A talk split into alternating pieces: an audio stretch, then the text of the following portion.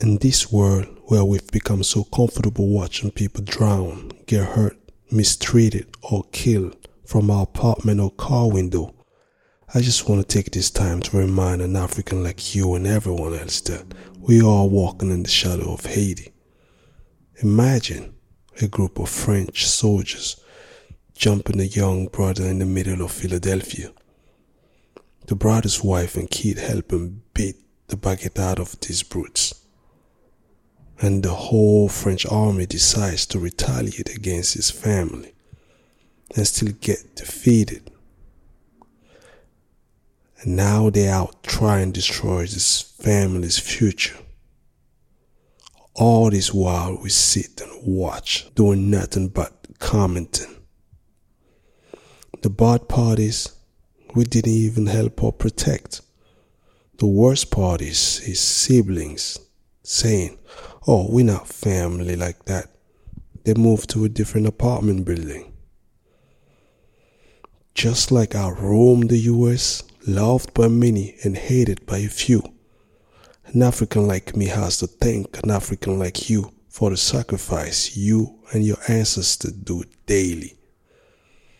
Also, an African like you and me could move from Brazil to the US because Africans like you and me in Haiti created the underground road to the US. But that's not only it, any.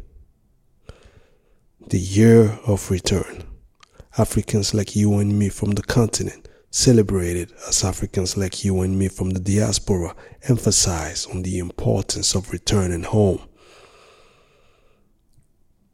Tuesday, May 17, 2016 just three years prior, Africans like you and me looked at Haitians dead in the eye and told them, nah, you're not Africans like that.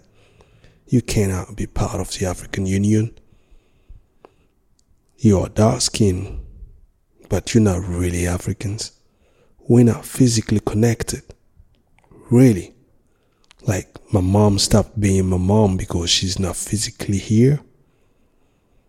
Like because my brother is in jail on the island. He's not my brother anymore. Why do we ask Haitians for a visa to visit us, but we don't need a visa to visit them? Yeah, we fought slavery. We fought slavery over and over in the continent. We didn't do it like Haiti. Nah, no one did it like Haiti. We got inspired by Haiti. We got taught by Haiti. We still didn't acquire the victory we have been half chasing. The victory that Haiti showed the world and benefited the same people who are closing their borders to Haitians. Did the French help an African like you and me get amnesia? Did the French help America and the rest of the world get amnesia that quick? From an African like me to an African like you, let's embrace and see each other in every one of us. Haiti is Africa. Haiti, c'est l'Afrique.